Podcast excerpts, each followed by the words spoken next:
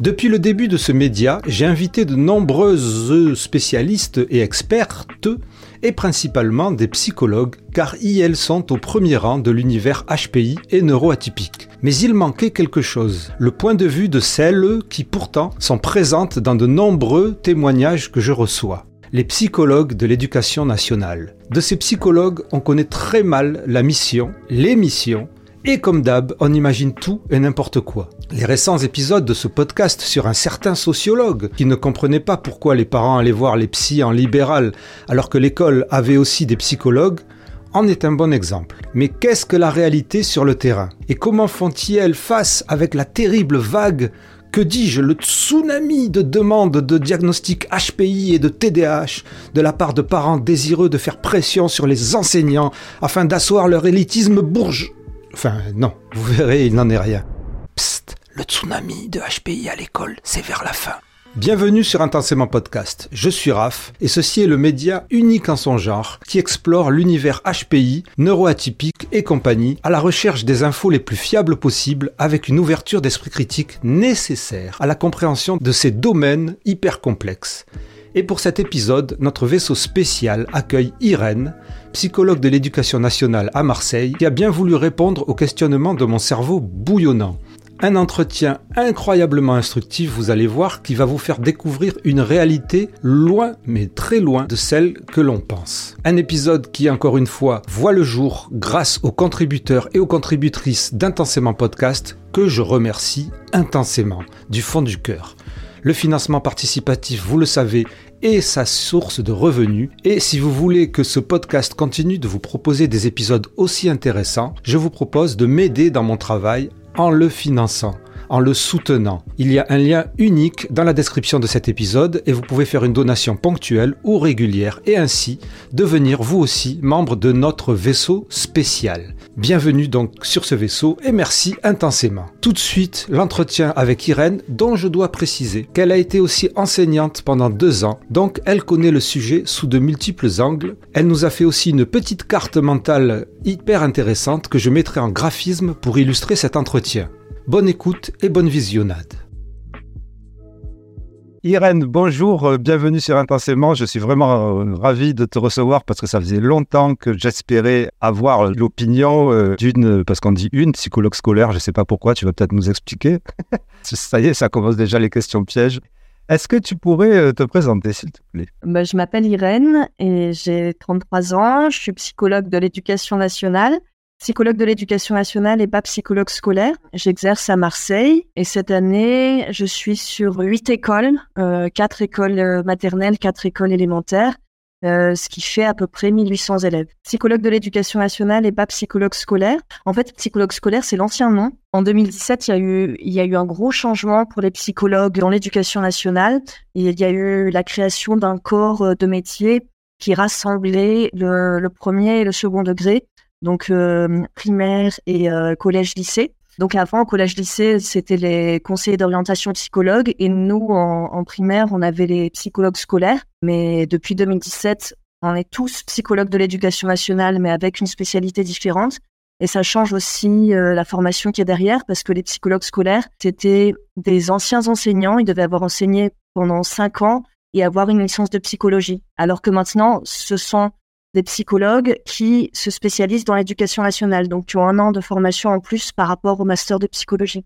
C'est super intéressant ça. Alors déjà, tu démarres avec un truc que je ne savais absolument pas et que je suppose que carrément 95%, j'ai encore, je suis gentil, des gens ne savent pas. Ça signifie, donc si je comprends bien, que vous êtes des psychologues à la base, comme euh, vous vous formez comme n'importe quel psychologue, et que vous avez un an en plus où vous formez avec l'éducation nationale alors, avec une petite nuance, parce que moi, je suis titulaire de l'éducation nationale, mais il y a pas mal de contractuels donc euh, qui sont des psychologues recrutés euh, comme ça sur entretien, euh, comme dans n'importe quel autre domaine.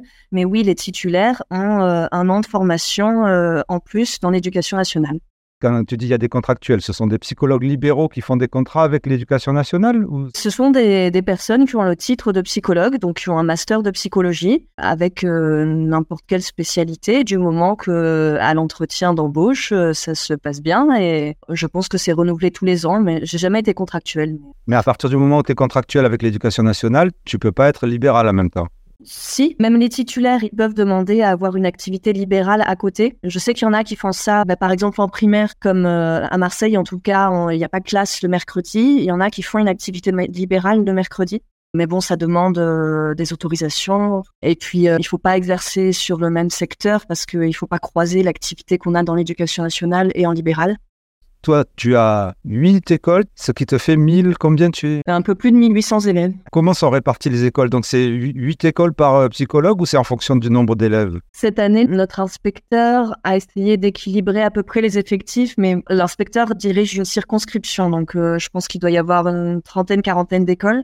Là, je me suis retrouvée avec celle qui a le plus d'élèves. Bon, c'est tombé comme ça, mais, euh, mais c'est aussi la taille des écoles mais on essaie de répartir euh, à peu près équivalent.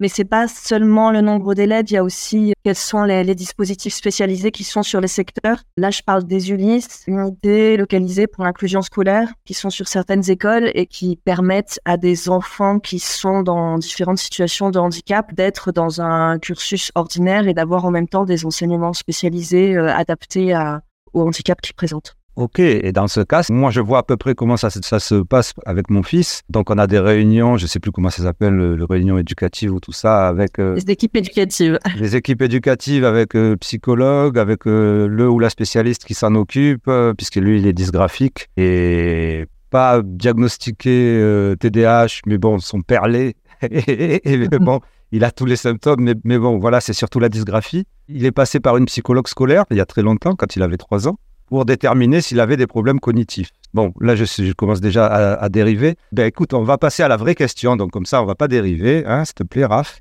donc, la vraie question qui permet d'avancer dans, dans les connaissances sur les psychologues scolaires, en quoi consiste le processus d'évaluation psychologique en milieu scolaire et comment les résultats sont-ils utilisés pour soutenir les élèves? On a commencé à parler de l'évaluation psychologique euh, dans les écoles.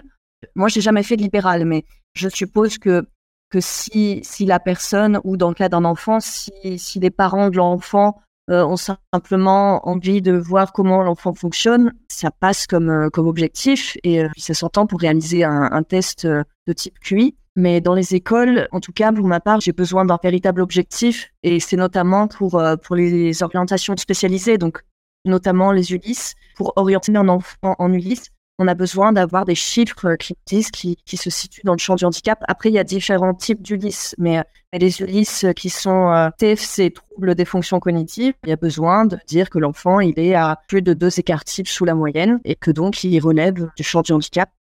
Toi, pour l'instant, ta mission, c'est de diriger les élèves vers des ULIS ou c'est autre chose? Les, les missions des psychologues de l'éducation nationale, elles sont très très larges. Mais en gros, on représente l'expertise psychologique. Donc, c'est un regard différent sur l'enfant. Donc, on est là effectivement dans les équipes pour apporter ce regard-là, cette expertise-là. Mais on peut être là dans toutes les situations de crise, toutes les situations qui sont un peu problématiques pour, pour apporter un certain recul aussi. Il peut y avoir aussi des, cellules de crise euh, dans les écoles. Euh, il y a des organismes spécialisés qui peuvent intervenir, mais les psychologues de l'éducation nationale sont souvent aussi euh, conviés et puis, il y a un vrai travail de réseau à faire avec les partenaires de l'école.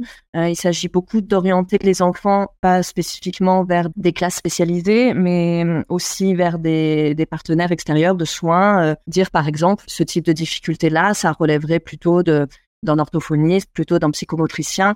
Donc, on est aussi des personnes ressources de ce côté-là.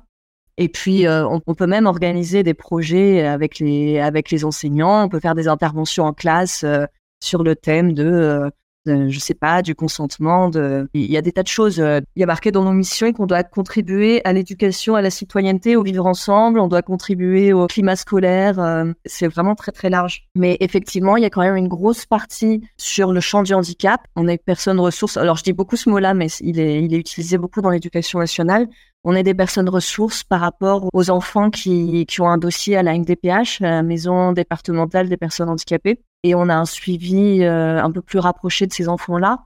Donc déjà, quand on constitue le, dossier pour, euh, pour, une première notification à la MDPH, euh, généralement, il y a un feuillet du psychologue Alors souvent, moi, je vais juste faire des observations en classe et je, et je rédige, euh, voilà, à partir de mes observations, une, analyse de la situation, quels sont les besoins de l'enfant. Donc euh, voilà, l'évaluation psychologique, c'est souvent sur toute l'observation. Et puis ensuite, une fois qu'ils ont, qu'ils ont ce dossier-là ouvert, chaque année, il y a une, une réunion, ça c'est les, équipes de suivi de scolarisation, ESS. Il y a plein de cycles dans l'éducation nationale. Donc, on fait le point sur, euh, sur le projet de l'enfant et sur ce qui est nécessaire. Donc, c'est vachement plus vaste que ce qu'on que, que ce qu'on pense. C'est vrai que moi, dans ma tête, je pensais que c'était uniquement lorsqu'on les appelait, on disait Hé, il y a cet enfant-là, là, tu peux venir, s'il te plaît? Je pense qu'il y a des profs qui, qui s'imaginent que c'est ça aussi. Ah bon? J'ai un peu ce rapport-là avec certains enseignants qui me disaient au secours. Et... Mais bon, il suffit de, cadrer, de, poser le cadre de travail et euh, on a besoin, les psychologues d'éducation nationale, de travailler beaucoup avec les parents et, euh, des fois les, professeurs, ils, auraient envie de prendre un peu la place des parents et euh, un peu replacer tout ça parce que c'est beaucoup aux parents de faire la demande finalement. J'interromps cet entretien pour une petite précision de la part d'Irène qui m'a transmis cela par écrit. Toute évaluation cognitive dans l'éducation nationale ne vise pas à déterminer uniquement un handicap ou exceptionnellement des sauts de classe. Il y a un gros pan du travail qui concerne les orientations SEGPA, section d'enseignement général et professionnel adapté, et c'est un champ de la difficulté scolaire mais pas du handicap. Irène me précise que cela va souvent se retranscrire avec des résultats moyens faibles et un quotient intellectuel aux alentours de 80 à nuancer selon les domaines de force et faiblesse, bien entendu. Cela peut même arriver que le quotient intellectuel soit dans la moyenne, 100, mais que les difficultés scolaires soient quand même importantes pour d'autres raisons.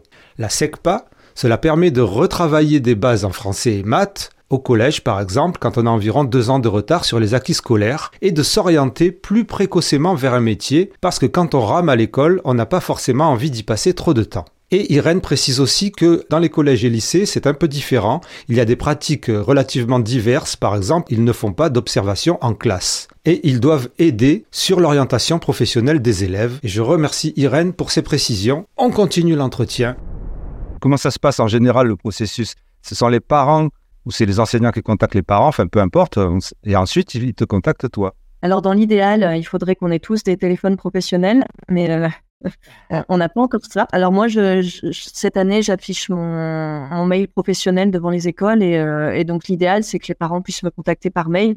Alors je sais qu'ils n'ont pas tous accès à des mails, donc donc quand c'est pas le cas, moi je peux les joindre depuis le téléphone des écoles, mais c'est tout en micmac pour protéger la confidentialité, pour m'organiser, pour pour savoir où mettre pour passer les coups de téléphone. il, y, en a qui prennent des téléphones professionnels sur leur propre argent, mais bon. En fait, ça veut dire que les parents peuvent te contacter directement sans passer par les enseignants. Ah oui, oui, c'est l'idéal. Après, euh, les enseignants aussi peuvent me contacter euh, pour des situations qui mettent à mal leur gestion de classe. Et souvent, ce qu'on fait, c'est qu'on va, on va prévoir une équipe éducative, une réunion pour, euh, pour faire le point sur la situation. Et moi, avant la réunion, je vais aller voir ce qui se passe dans la classe pour me faire ma propre idée. Et, euh, et ensuite, quand on en parle euh, tous ensemble, on peut, on peut décider que j'ai une, intervention un peu plus poussée si besoin, de type, de type bilan psychologique, par exemple, ou de type entretien avec l'enfant. Est-ce que tu as des parents qui te contactent directement en disant je voudrais avoir un bilan psychologique pour mon enfant. Oui, ça arrive, oui. Moi, je leur demande la raison s'ils ne me la donnent pas, parce que je ne fais pas de bilan sans raison. Alors ça peut être parce que l'enfant a, a, beaucoup de difficultés et qu'ils ont besoin d'y voir plus clair, d'avoir euh, d'avoir une vue d'ensemble sur ces difficultés-là. Bah, récemment, il y a une maman qui, qui m'a contacté. Euh, sa fille, effectivement, a plusieurs diagnostics, euh, dysgraphie, 10, tout un tas de 10. Et cette maman euh, veut faire un dossier MDPH, mais elle, pour elle-même, elle a besoin de, faire le point sur les difficultés, les points forts de sa fille, parce que les bilans, ça sert aussi à soulever les points forts. La MDPH, il demande des bilans euh, neuropsychologiques, surtout pour les orientations spécialisées. Après, euh, le plus classique, c'est des demandes d'AESH, donc accompagnants pour les élèves en situation de handicap. Avant, on les appelait les AVS, les aides humaines les aides humaines qui, qui sont à côté des élèves euh, pendant la classe. Voilà, et pour ça, il n'y a pas besoin de, bilan psychologique complet, il y a juste besoin qu'on cible précisément les besoins. Par exemple, cet enfant-là, il n'arrive pas à, écrire au rythme des autres camarades, il faut quelqu'un qui, écrit sous sa dictée, ou alors euh, cet enfant, il n'arrête pas d'être, euh, d'avoir son attention attirée par autre chose, il faut quelqu'un qui puisse le ramener à la tâche constamment. Ou alors euh, des enfants qui se mettent en danger parce qu'ils peuvent s'enfuir, parce que ou qui peuvent mettre en danger les autres en ayant des crises de colère. Euh, bon, c'est des situations à évaluer au cas par cas et voir euh, qu'est-ce que l'AESH pourrait, pourrait apporter dans, dans ces situations-là. À chaque fois, lorsque tu es contacté, tu réalises ce qu'on appelle donc une évaluation psychologique. Moi, ce que j'appelle évaluation psychologique, ce serait plus du côté bilan normé. Euh, souvent, je réalise euh, un simple compte rendu d'observation. C'est le plus rapide. C'est ce qui me permet de, de couvrir les, les huit écoles de, de, façon la plus efficace. Bah Après, oui, quand il y a quand il y a besoin de, de creuser plus, euh, là, il y, a, il y a un bilan qui est effectué. Oui. C'est quoi que tu appelles bilan normé, c'est-à-dire? Je, je, parle de tests étalonnés de tests sur lesquels ma subjectivité va avoir un peu moins d'impact. Donc le plus connu, c'est la WISC. Test de quotient intellectuel, donc Moi, par exemple, euh, il y en a un que j'utilise un peu plus parce qu'il est, il est plus rapide à faire passer et il commence à un âge légèrement plus jeune. C'est la, la NEMI, Nouvelle Échelle Métrique de l'Intelligence. Là, on est à la troisième version. Et euh, c'est un test qui est, qui est, français, contrairement à, à la WISC. La, la, WISC a été étalonnée en France, mais à la base, euh, il est américain. Mais euh, donc, il y a, y a l'évaluation de l'intelligence. Après, au cas par cas, euh, c'est arrivé que, que, je fasse passer des questionnaires concernant euh, l'anxiété. Et pareil, ça, ça permet de comparer aux enfants du même âge sur plusieurs types d'anxiété, anxiété physiologique, anxiété, sensibilité à, l'environnement. Alors, il y, y, a plusieurs sous-domaines à chaque fois. Mais, mais voilà, il y a, y a, aussi des, des questionnaires donc, qui, qui sont faits pour que des, des observateurs, donc ça va être soit les parents, soit les enseignants, soit les deux. Il y a même certains questionnaires qui, qui impliquent aussi l'enfant, euh, donc auto-évaluation. Et, et, pareil, de comparer aux enfants du même âge, sous-domaine par sous-domaine. En gros, en priorité, en plus des observations, tu fais donc ce test de quotient intellectuel, donc on va l'appeler comme ça pour que les gens comprennent mieux. Est-ce que c'est ce que ce, ce qu'on te demande à l'éducation nationale ou est-ce que c'est ta formation qui te dirige vers ça? C'est vraiment par rapport à l'objectif qu'on se fixe. Typiquement, si c'est pour une orientation spécialisée, euh, là, c'est indispensable parce que parce qu'il leur faut des à la NDPH, ils réclament des chiffres euh, voilà pour pour qu'on euh, qu'on soit dans le cadre. Après, euh, elles soient intéressantes ces évaluations cognitives parce que ça se rapporte beaucoup au potentiel de l'enfant au niveau scolaire, mais mais il n'y a pas que ça. Le domaine affectif qui joue beaucoup l'enfant, c'est, pas juste un, cerveau, il, il, a toute une vie affective autour. Et évidemment que si, euh, que si à la maison ça se passe pas bien, que s'il y, y a des difficultés économiques, s'il y a des difficultés euh, dans les relations avec, euh, avec ses parents, avec ses frères et sœurs, ou je ne sais pas, il est évident que ça va avoir un impact aussi sur, euh, sur son travail, sur ses apprentissages. Je, peux avoir simplement une, une intervention pour, euh, pour orienter vers d'autres professionnels. Euh, ou alors je peux, je peux commencer aussi à poser quelques jalons. Euh, souvent, je ne vais pas pouvoir de toute façon réaliser un suivi complet parce que j'ai un secteur trop important. Mais, mais là, du coup, j'oriente. Donc, ça t'arrive très souvent de, de, de, réorienter au final les parents vers des psychologues libéraux pour continuer leur, leur exploration et tout ça. Donc. Oui, mais j'ai beaucoup de parents qui me contactent pour leurs enfants qui sont trop angoissés, mais par rapport à l'école, bah, ça arrive euh, des, des, périodes où les enfants, euh, au moment de partir à l'école, par exemple, vont se mettre à pleurer ou à avoir. Euh, souvent, c'est très. Ils somatisent beaucoup les enfants. Ils vont avoir des maux de ventre au moment de partir à l'école, envie de vomir. Alors après, si, vraiment ça se transforme en, ce qu'on appelait avant phobie scolaire. Maintenant, on va plutôt dire refus scolaire anxieux parce que c'est pas vraiment de la phobie. Mais si ça se mute vraiment en quelque chose où il y a un risque de déscolarisation euh, au niveau de l'école, on peut intervenir pour euh, pour faire un, un protocole d'accueil spécifique. Là, j'ai toute ma place aussi pour essayer de définir euh, qu'est-ce qui va rassurer le plus l'enfant, pouvoir l'accueillir au mieux euh, chaque matin. Mais après, effectivement, si c'est des, des angoisses qui restent gérables et que l'enfant réussit quand même à aller à l'école, mais qu'il qui a besoin de d'échanger sur euh, sur ces angoisses. Là, ça arrive que je vois l'enfant un petit peu en attendant qu'il qu voit quelqu'un à l'extérieur. Mais oui, c'est beaucoup de réorientation. Au final, de toute manière, si j'ai bien compris, par exemple, pour ce qui concerne les diagnostics TDAH, vous n'êtes pas habilité à le faire? Oui, les diagnostics, c'est les médecins. C'est les oui. médecins. Si un enfant arrive que tu constates dans ton expérience et avec les évaluations qu'il serait plutôt autiste ou TDAH, Qu'est-ce que tu dis dans ces cas-là? Comment est orienté le compte-rendu de ton bilan? Qu'est-ce que tu dis aux, parents, aux enseignants ou à l'équipe éducative? Entre autisme, TSA et TDAH, ça donne souvent pas du tout les mêmes processus parce que le TSA, donc le les troubles du spectre autistique, ça se repère souvent dès la petite section de maternelle. Ce qui se passe souvent, c'est en début d'année, les enseignants qui m'appellent, qui me disent euh, secours, et un enfant là qui est complètement en dehors du groupe, qui répond pas à son prénom, qui, euh, qui peut s'enfuir de la classe, qui, euh, que j'arrive pas à gérer. il faut absolument que on fasse quelque chose.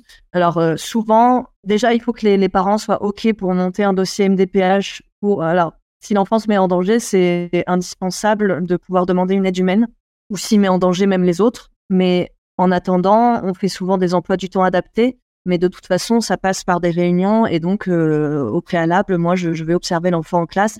Mais, euh, mais après, il y a aussi l'intervention de la PMI, donc euh, la protection maternelle et infantile. là, ils ont, ils ont des médecins et des, infirmières péricultrices qui passent, qui passent en, classe de maternelle et puis qui, reçoivent l'enfant et, les parents et donc là, il peut y avoir un diagnostic aussi au sein de l'école, mais je n'interviens pas au niveau des diagnostics, moi. Simplement, dans mes observations, souvent, je mets des mots-clés. je mets, tiens, euh, ah ben, euh, cet enfant, il semble avoir des intérêts très, très spécifiques, peut-être un peu restreints. je mets ces, ces mots-là qui, qui, font partie des critères diagnostiques du TSA, par exemple, mais j'illustre pourquoi je mets ces mots-là. Et, et, le TDAH, Souvent, c'est un peu plus tard. Euh, c'est plutôt quand ils sont au CP et qu'on leur demande de rester assis sur leur chaise que ça se passe mal. Et là aussi, c'est souvent l'enseignant qui dit, qui dit au secours. Au secours, il y a un élève là qui n'arrive pas du tout à rester focalisé et qui, qui m'interrompt tout le temps. Mais on n'est pas, pas sur de la mise en danger. L'urgence, elle est un peu moins élevée quand même. On a, on a quand même plus le temps d'en parler. Et au niveau du TDAH, moi, parfois, je propose euh, l'échelle de Brown, qui est un des questionnaires que j'évoquais tout à l'heure. Hein. Pour les plus petits, c'est l'enseignant et les parents qui, qui remplissent euh, le questionnaire selon ce qu'ils observent. À partir de 8 ans, il y a aussi l'enfant qui remplit sa partie à lui. Et, donc là, on a une idée de la manière dont il peut se mettre au travail, en fait, de différentes fonctions exécutives. La manière dont, l'enfant euh, réussit à entrer dans la tâche, à rester dans la tâche, à euh, pas se laisser distraire. Il y, a beaucoup d'éléments comme ça. Il y a aussi euh, quelques éléments sur euh, sa gestion des émotions. Bon, il y a pas mal de sous-domaines. Et en gros, s'il y a des, difficultés, en tout cas, s'il y a pas mal de soucis observés dans, beaucoup de domaines, on peut se dire que ça vaut le coup de, pousser l'investigation pour voir s'il n'y a pas un TDAH. Et là, j'oriente vers un, un neuropédiatre avec les résultats du questionnaire. C'est ce qu'on a compris euh, avec ce podcast. Alors, je ne savais pas qu'il s'appelait comme ça le questionnaire parce que je ne connais pas exactement tous les trucs, mais effectivement, dans la, dans la détection du TDAH, il est préférable, surtout pour les enfants, d'avoir l'avis des parents, l'avis des enseignants pour, euh, pour exactement ce que tu as décrit, pour avoir les, différents aspects euh, dans divers espaces de la vie le top, c'est aussi de réaliser une évaluation de l'attention, euh, mettre l'enfant en situation où il va devoir utiliser différents types d'attention. Attention auditive, attention visuelle, attention divisée. Alors moi, j'ai pas ce test, j'ai juste observé, mais mais je l'ai jamais fait passer moi-même. Mais là, c'est plutôt des, des psychologues, des neuropsychologues en, libéral ou, ou, si on a de la chance en, en CMP, CMPP oui, oui, non, mais c'est important parce que dans la controverse euh, que j'ai remuée cette semaine, il y avait cette idée que, ouais, en fait, euh, alors euh, les gens, ils se font, ils, font détecter, identifier ou diagnostiquer par les neuropsychologues libéraux. Et enfin, le sociologue disait, c'est le pouvoir aux neuropsychologues libéraux. Mais en fait, les, les psychologues de l'éducation nationale n'ont pas le temps de tout faire et puis ils n'ont pas le moyen de tout faire. Donc, si j'ai bien compris, vous êtes à la fois en amont, on a en amont en aval oui, en amont. Vous êtes à la fois en amont. oui, avant. Oui, oui, voilà. Parce que c'est grâce souvent à l'enseignant euh, que vous arrivez à, détecter des problèmes. Et puis ensuite, s'il faut aller plus loin, s'il faut faire certains tests, s'il faut aller, s'il faut aller dans une détection plus, plus précise, puisque vous n'allez pas marquer il est TDAH ou il est autiste, eh ben, il faut passer par quelqu'un d'autre, par un psychologue ou psychiatre libéral. Et donc, euh, je vois même pas où est la controverse. Après, il y a aussi des, par exemple, à Marseille, on a des choses euh, dans le public aussi euh, qui évaluent, qui évaluent tout ce qui est troubles des apprentissages et, et TDAH. il y a le, le CERTA, le, Centre de référence des troubles des apprentissages. eux, ils, effectuent des évaluations très complètes parce qu'ils ont des psychologues spécialisés en neuropsychologie, des orthophonistes, psychomotriciens et des médecins. Et donc, ils vont avoir une évaluation très complète. Et bon, ça, c'est c'est le top. Oui, mais, oui, mais bon, voilà, il faut aller, il faut aller à la capitale, à Marseille, quoi, pour avoir des trucs comme ça, parce que sinon, dans le reste, il faut aller dans la plus belle ville du monde, parce que sinon, oui. dans le reste, dans le reste de la France, il n'y a pas. Non, il y, en a. Il y a des grands centres comme ça, un petit peu. Il y, a, il y a des grands centres, mais par expérience, que ce soit pour le TDAH euh, comme pour l'autisme, euh, les gens galèrent à avoir des rendez-vous dans ce genre de centre-là. Euh, ça peut prendre un an, deux ans, et certaines fois, ils sont assez pressés. Euh, et donc, c'est un peu ça le problème. Euh, mais en tout cas, vraiment, c'est super. Ça rend enfin, tout ce que tu dis, je trouve que ça rend vraiment tout ça plus humain. Et avant qu'on mette les pieds dans le plat du quotient intellectuel et du HPI, et d'autres questions, est-ce que tu voudrais préciser des trucs ou pas? Oui, peut-être préciser que les psychologues, les psychologues dans l'école, il y, a, y, a, toujours le, le risque de, transformer l'école en un lieu de soins et c'était pas pensé comme ça au départ. On doit vraiment intervenir sur euh, sur la sphère des apprentissages, du scolaire et on ne doit pas transformer l'école en un lieu qui euh, qui propose des diagnostics et, euh, et ce genre de choses. Excuse-moi de te couper, mais c'est c'est exactement l'objet de la controverse. C'est-à-dire là, si j'avais eu ton témoignage avant, je l'aurais mis parce qu'en fait, le sociologue il dit carrément tout ça, ça peut se faire directement à l'école, en fait. Après, je, pense que ça peut se discuter. Hein, et puis, euh, et puis je, pense aussi que tous les psychologues de l'éducation nationale ne seront pas forcément mon avis. Euh, moi, je pense que l'école, ça, doit rester, euh, ça doit rester un lieu où on apprend et pas un lieu où, le médical rentre. Il, rentre un peu, hein, il rentre toujours un peu, mais, mais, mais de la même manière que, toutes les sphères de la vie de l'enfant rentrent dans l'école mais, mais ça ne doit pas se transformer en, en autre chose. L'objectif principal, il est que les enfants ils, aient un lieu pour, euh, pour s'enrichir euh, intellectuellement et, et, socialement et euh, plein de choses. Oui, mais enfin, il y a tous, il y a tous ces histoires d'aménagement. Je suppose que les psychologues de l'éducation nationale font partie de l'équipe qui décide de ces aménagements, peut-être, ou pas, je, je, ne sais pas. Ou c'est juste les enseignants qui, se, qui se fient aux directives par exemple, en ce qui concerne l'ordinateur, en ce qui concerne l'AESH, en ce qui concerne, le, je sais pas, le temps de repos ou les trucs comme ça Pour moi, il y, a, surtout deux catégories. Il y, a la catégorie où on a besoin de la MDPH, euh, tout ce qui est ordinateur, AESH, c'est la MDPH qui décide. Donc, euh, donc de toute façon, il faut monter un dossier. Il faut que les parents soient partie prenante parce que c'est eux qui envoient le dossier. Euh, et puis, il faut qu'il y ait un suivi extérieur, il faut qu'il y ait eu euh, tout un tas de bilans. Il faut que la MDPH voit qu'il y a effectivement des difficultés qui sont montrées par, par différents spécialistes. Mais euh, après, il y a des adaptations que l'enseignant va réaliser en classe de manière un peu automatique, que, enfin, automatique. c'est tout un métier, mais je veux dire, un enfant qui a du mal à écrire, par exemple, eh ben, il va, il va pas avoir la dictée complète, il va avoir une dictée à trous. Euh, et ça, c'est l'enseignant qui va décider cas par cas. Des fois, je peux, je peux indiquer, ben, peut-être, euh, voilà, peut-être que on pourrait essayer ça en classe, peut-être que ça pourrait marcher, mais je, j'impose rien à l'enseignant et euh, il a sa liberté pédagogique. Donc finalement, la question se pose pas tellement. Et généralement, il y a, il y a quand même un respect mutuel de, du métier de l'autre et on s'écoute. Oui, oui, mais alors, donc, euh, c'est un, un, point positif parce que tu parlais de médicalisation de l'école.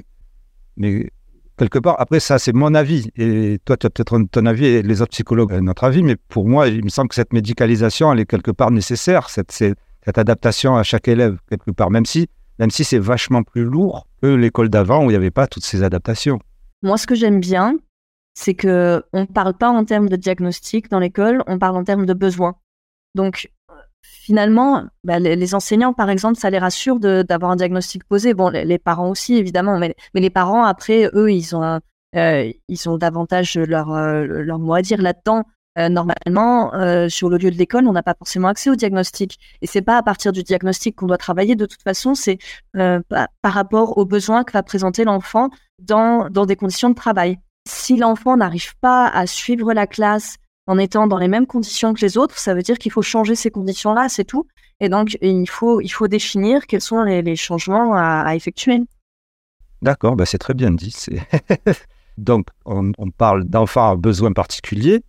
Qui c'est qui met le tampon sur l'enfant Tu disais plus ou moins que c'est plutôt la MDPH qui décide ça, alors, au final Ou c'est l'éducation nationale qui décide? Non, la, MDPH, elle, elle va définir le handicap. Après, juste, juste nuancer, euh, parce que c'est un peu un gros mot, le handicap, mais euh, c'est une situation, c'est une situation qui fait que l'enfant à ce moment-là euh, a vraiment trop de difficultés, qu'il lui faut une aide de la MDPH. Euh, mais effectivement, le besoin particulier, oui, euh, ça définit juste un enfant qui, qui ne parvient pas à, faire ses apprentissages, à apprendre dans les conditions qu'on lui propose actuellement.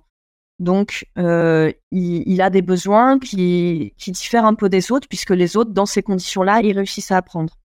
Donc c'est juste ça. Finalement, c'est pas c'est pas tellement une case. C'est juste à ce moment-là, on dit bah, tiens, euh, là il y a un besoin particulier, euh, ou alors euh, tiens, il a besoin d'aller voir l'orthophoniste. C'est aussi un besoin particulier. Bon. D'accord, c'est très c'est très bien. Je suppose qu'il y a beaucoup de gens qui ont un, brouillard autour de ça, qui ont des préjugés aussi, qui ont des idées fausses sur tout votre boulot, sur tout ce qui se passe au niveau de l'éducation nationale et des écoles surtout. Et là, je trouve que tu défriches pas mal ça. Alors, on mm. va mettre d'un seul coup les pieds dans le plat en parlant du HPI et, donc, et de ce fameux test, en tout cas, euh, pas forcément euh, les tests que tout le monde connaît, mais des tests de quotient intellectuel, en tout cas, ou des tests d'intelligence. Moi, je, préfère euh, évaluation cognitive. Préférerais moi aussi parler, moi aussi c'est ce que j'essaie de dire, parce que je ne sais pas si ça correspond à l'intelligence, mais en tout cas, l'évaluation cognitive, c'est très bien. Alors, est-ce qu'on te propose souvent donc des évaluations des enfants en disant lui, il est ou elle, elle est au potentiel intellectuel ou elle serait au potentiel intellectuel? Est-ce que ça t'arrive? Ça, ça, arrive aussi souvent que ça? Euh, ça m'arrive pas si souvent. Des fois, les enseignants, leur petite idée, euh, oh bah lui, il est sûrement au potentiel. Mais après, euh, si tout se passe bien, il n'y a aucune raison que, que j'intervienne. Il y a il n'y a pas de besoin particulier, qu'il n'y a pas besoin non plus qu'on aménage dans le sens de sauter une classe, par exemple, ou euh, en tout cas accélérer le programme. Moi, je n'ai pas spécialement à intervenir. Enfin, personne, euh, si l'enfant se sent bien, euh, voilà. Après, il y a le cas des, sauts de classe. Parfois, on me demande effectivement mon avis parce qu'on n'est pas tout à fait certain. Et oui, l'évaluation cognitive, soit complète, soit en partie. Ça m'arrivait de réaliser quelques, quelques subtests, quelques épreuves seulement pour pouvoir euh, orienter un peu l'école, dire euh, oui, là effectivement, euh, cet élève-là me semble prête à entrer dans la classe supérieure, mais mais de toute façon, il faut que que les acquisitions scolaires y soient.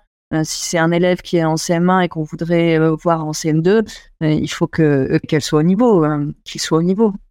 Après, ça m'est aussi arrivé que des médecins me, me fassent passer des espèces de certificats, des fois, faire, faire passer un whisk par la psychologue scolaire. Alors, normalement, c'est le psychologue qui décide de ses outils et, euh, de ses interventions. Donc, euh, mais euh, je pense que tous les médecins ne sont pas au courant.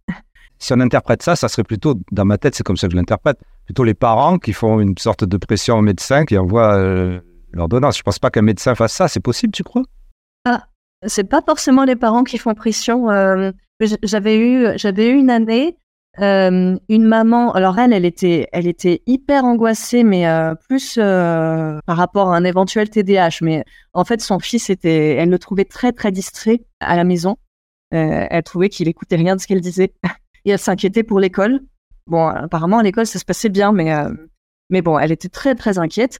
Et, elle était allée voir le, le, neuropédiatre et lui, il avait, il avait mis bon suspicion de TDAH et de HPI parce que je pense qu'il raisonnait par rapport au fait que l'enfant s'ennuyait. Euh, et là, bon, euh, j'avais reçu la maman et c'était aussi pour atténuer son angoisse à elle. Mais donc, j'avais fait passer euh, ma fameuse échelle de, Brown.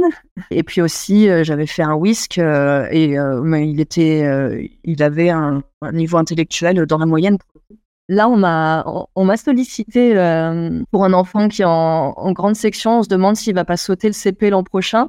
Mais un truc rigolo. Le papa m'a dit que, que ce, petit garçon, il a appris euh, les lettres avant d'apprendre à parler parce qu'il avait un, jeu. Et donc, euh, il, a su, il a su le nom des lettres avant de, savoir euh, les mots. Donc, bon, on, verra ce que ça donnera au niveau d'évaluation cognitive.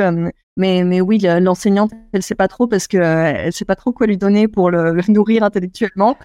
Et donc, Mais tu viens de dire, ce n'est donc pas systématique qu'on passe euh, un test de quotient intellectuel pour un saut de classe. Non.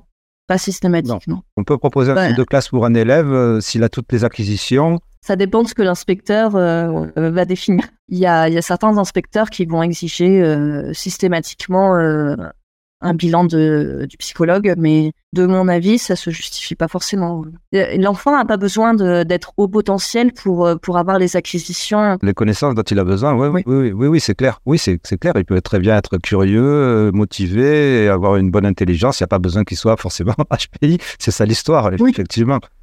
Donc on peut, on, on peut voir ça. Mais donc là, pour l'instant, tu confirmes. J'ai l'impression, moi, que depuis tout à l'heure, il n'y a pas de vague de parents qui débarquent en te demandant, en disant aux, aux enseignants, euh, mon enfant est HPI. euh, Il n'y a pas de ça. Euh, non, mais euh, peut-être si on était sur... Je, je me dis que ça doit être plus euh, dans les milieux très aisés qu'il y a ce genre de demande. C'est intéressant ce que tu dis. Pourquoi tu te poserais cette question-là? Moi, je l'entends beaucoup dans le milieu. Plutôt, c'est c'est plutôt les enseignants qui en parlent euh, du HPI. euh, et, et des fois, en salle des maîtres, j'entends euh, oh ben oh euh, ah oui, ton fils euh, il a du mal en classe, tu devrais le faire tester. Il est sûrement HPI. D'accord. Il y a, il y a un peu les, les clichés comme ça qui qui, qui sont ancrés euh, chez certains enseignants. Mais les parents venant, je l'ai pas tellement vu. Et, et peut-être même des fois, c'est une crainte. Récemment, on m'a parlé d'un enfant qui fait un peu n'importe quoi en classe, qui parfois peut pousser des cris d'animaux, des, des choses comme ça. Et, et donc j'ai proposé à la maman de de, de, faire bon d'un côté de, de faire ce questionnaire, euh, voir au niveau TDAH, mais de l'autre côté aussi peut-être voir si si c'était pas parce qu'il s'ennuyait que- qu'il trouvait des manières originales de passer le temps. Euh, et donc euh, peut-être une évaluation cognitive. Euh, mais euh, tout de suite, elle m'a dit ah non, non, euh, mon fils, il n'est pas plus intelligent que les autres. Euh, Bon, d'accord. Oui, moi j'ai rencontré une mère de l'école de mon fils qui avait peur que son enfant soit HPI vu tous les problèmes que ça génère. Donc, Oui. vu, vu les souffrances que ça génère. Une autre précision, vous le savez puisque vous suivez ce podcast, le HPI, que ce soit chez les adultes ou chez les enfants, n'est pas source de problèmes statistiquement. Et puis, vous le savez aussi, de nombreuses études et méta-analyses montrent que avoir un haut quotient intellectuel pour un enfant, c'est plutôt un prédicteur d'une bonne scolarité. On continue l'entretien, on va passer au QI. Ha ha Selon toi, l'environnement social dans lequel les écoles sont, tu en as quand même huit, euh, c'est plus ou moins quoi euh, Classe moyenne, classe populaire, euh, classe aisée? À Marseille, c'est assez mixte finalement. Enfin, j'ai jamais été, j'ai jamais exercé dans vraiment les beaux quartiers de Marseille, donc je suis, je suis toujours, euh, toujours avec des classes sociales assez différentes finalement. Mais c'est vrai que oui, même de la part des classes aisées, j'ai pas, non, j'ai, pas ce type de demande en fait. Ça émerge plutôt, plutôt dans les discours des enseignants finalement. Et tu as rencontré, euh, tu, enfin, tu, as, tu as eu donc l'occasion dans ta pratique en école d'avoir un enfant et de découvrir qu'il était euh, à haut potentiel intellectuel après le test? Euh, T'es pas obligé de dire oui. hein. ben, euh, je crois pas vraiment là. hein. J'ai eu, j'ai eu des cas où ils avaient, euh, où ils avaient vraiment, euh, où il y avait certaines épreuves euh, où ils avaient cartonné, euh, mais, mais qu'il y ait un haut potentiel global, non, ça m'est pas arrivé. Mais, mais c'est assez rare que j'évalue des enfants qui ne sont pas en, en difficulté. Donc, Et oui, et oui, exactement. Mais non, mais c'est important à dire. Ouais, c'est important à dire Mm. parce que je sais pas où c'est qu'il y a. Je me, je me pose la question de savoir s'il y a vraiment des psychologues euh, de l'éducation nationale, puisqu'il ne peut pas dire psychologue scolaire, je vais arrêter, je vais ravaler le mot. Je me demande s'il y a des psychologues de l'éducation nationale qui font vraiment passer des tests de quotient intellectuel ou d'évaluation cognitive pour savoir si un, si un élève est HPI, je sais pas. Ça, m'étonnerait. Ben, dans le cadre d'un saut de classe, euh, je pense que ça va être euh, sur les exigences de, de l'inspecteur, de l'inspectrice. Tu m'as contacté au départ au sujet de la vidéo sur le quotient intellectuel hét- hétérogène, si on devait donner le score ou pas. Tu m'avais donné quelques détails et tu me donnais aussi quelques explications pour lesquelles ça serait peut-être mieux de ne pas donner le score en tout cas. Alors est-ce que tu pourrais préciser ce que tu m'avais expliqué? J'ai trouvé ça super intéressant et super pertinent. Je disais qu'il y, a- quand même, on peut trouver des critères pour, euh, pour définir euh, si c'est trop hétérogène pour que le score de QI soit vraiment interprétable, en tout cas qu'il ait une pertinence. Moi, j'utilise euh, un webinaire qui avait été fait à propos de, de la WISC 5 par Georges Cognier, je crois que c'était comprendre et interpréter WISC 5. C'est une association APPEA sur, sur la psychologie de l'enfant et de l'adolescent qui, qui, fait des webinaires régulièrement. Et donc là, on avait un critère assez simple. C'était s'il y a plus de, non, je crois que c'était 40 points d'écart entre l'indice de compréhension verbale et l'indice de raisonnement fluide, donc qui sont deux indices qui interviennent principalement dans le calcul du QI. S'il y a plus de 40 points d'écart entre ces deux indices-là, ça veut dire que c'est trop rare bah, pour que ce soit pertinent de donner un chiffre global. Euh, et ça correspond, je crois, à, moins de 6% des enfants. C'était quelque chose comme ça. Bon, après, c'est des critères qui sont forcément un peu arbitraires. Où est-ce qu'on met la limite euh, Donc euh, là, ils, ils ont proposé cet écart-là. Mais effectivement, c'est par rapport aux critères de rareté qu'on va choisir. Mais, les psychologues se posent beaucoup cette question-là de est-ce que là, je peux interpréter le QI je, vois beaucoup passer la question sur, mes, sur mes réseaux sociaux de, de psy. Et puis, il y avait cette question, oui, de l'éthique. Mais du coup, ce que je disais, c'est que oui, quand il y a un haut potentiel, c'est valorisant de, donner le chiffre. Euh, quand on est à l'autre extrême, euh, moi, ça m'est arrivé d'avoir des résultats extrêmement bas et l'enfant était déjà dans des dispositifs spécialisés, il s'était déjà adapté et je voyais pas forcément l'objectif d'enfoncer avec euh, un chiffre que je trouvais très très bas. Mais de toute façon, euh, c'est pas les chiffres qui vont vraiment compter, c'est l'analyse clinique aussi qu'on va en faire. On observe l'enfant pendant pendant qu'il réalise son test et là, c'est un enfant qui, qui, avait de grosses, grosses difficultés de compréhension. Quand je lui donnais une consigne, il fallait, euh, il fallait vraiment des, des, démonstrations multiples. Il fallait, il fallait l'accompagner euh, euh vraiment pas à pas, et, et c'était souvent pas suffisant. Euh, je, je, pense qu'il y a beaucoup de choses qu'il a compris à moitié, alors que c'est vraiment fait pour pouvoir apporter le plus d'éléments de compréhension possible. C'est, là qu'on va définir les besoins, en fait, plutôt que, que donner des chiffres qui vont pas apporter grand-chose. Je comprends, je comprends, mais c'est bien parce que c'est. moi, je trouve ça très bien tout ce que tu dis depuis tout à l'heure. Euh, c'est vrai qu'on n'a pas précisé. Est-ce que tu, tu, fais face à de nombreuses idées fausses, que ce soit à HPI et dans tout le reste hein? Parfois, en salle des maîtres, oui. Tu vas pas le répéter tout le temps, sinon les, ils vont plus t'aimer. comment oui, non mais non mais le, le montage? ah non mais je, je, je veux pas je veux pas taper sur les enseignants. Je, je trouve qu'ils font bah, ils font un métier qui est, qui est, qui est pas facile. Hein. On leur demande, euh, on leur demande de gérer en même temps un groupe, en même temps de différencier. Euh. Ils ont pas mal d'injonctions contradictoires. C'est, pas simple. Mais effectivement, la population enseignante, euh, pas tous, hein, mais certains. Bah, moi, c'est des enseignants que je côtoie le plus. Hein, mais certains, celles des maîtres, en parlant, ils, vont, bah, par exemple cet enfant, euh, ah oui, il est, il est au potentiel, ah bah c'est qu'il est aussi sûrement autiste. Euh, bah, ils font des liens comme ça qui n'ont pas forcément lieu d'être. Euh, ou alors des fois, ils s'aventurent sur le terrain du diagnostic. Ils vont dire, ah ben moi je sais ce que c'est que le TDAH parce que j'ai déjà eu un enfant diagnostiqué TDAH dans ma classe. donc je peux dire que lui, il est TDAH, alors qu'ils connaissent pas les critères diagnostiques, mais ils vont faire des comparaisons entre des choses qu'ils ont observées. mais, mais parfois, c'est pas forcément pertinent. Ça peut l'être, hein, mais Parfois, c'est, il se base sur des critères qui, qui n'ont rien à voir avec, euh, avec le diagnostic. Il n'y a pas des formations, euh, je ne sais pas, pour les enseignants, justement données par les psychologues, ça serait pas bien qu'il y ait des journées de formation, enfin des journées peut-être pas, parce que je sais que, tout le monde a un emploi du temps chargé, mais en tout cas des, petites formations sur chacun de ces points, justement, euh, il y a vaguement, je, pense, ça, ça, évolue beaucoup la formation des enseignants, donc je voudrais pas trop. Euh, mais il y, a, des enseignants spécialisés par contre qui eux sont beaucoup plus formés sur ces points-là et, euh, eux, j'ai, j'entends pas d'idées, reçues de leur part.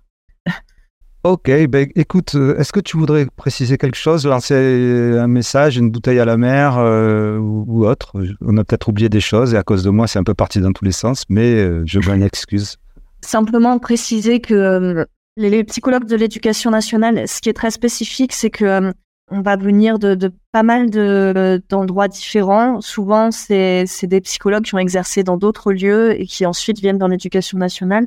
Et, euh, et, on a des formations de base très différentes aussi. Et, donc, moi, ce que je dis, ça n'implique pas tout le monde parce qu'on va avoir des regards très différents. Et je pense que c'est très riche aussi pour, euh, pour la pratique mais je voudrais pas qu'on soit tous mis dans le même plat. Et, moi, j'ai une approche aussi, je sais, un peu, un peu neuro des fois. même si j'ai pas une formation neuro, mais mais bon, c'est des choses qui m'intéressent. Et il y en a qui vont être beaucoup plus dans dans le côté socio-affectif et enfin moi j'essaye aussi, hein, mais mais bon, c'est sûr qu'on ne peut pas être partout à la fois.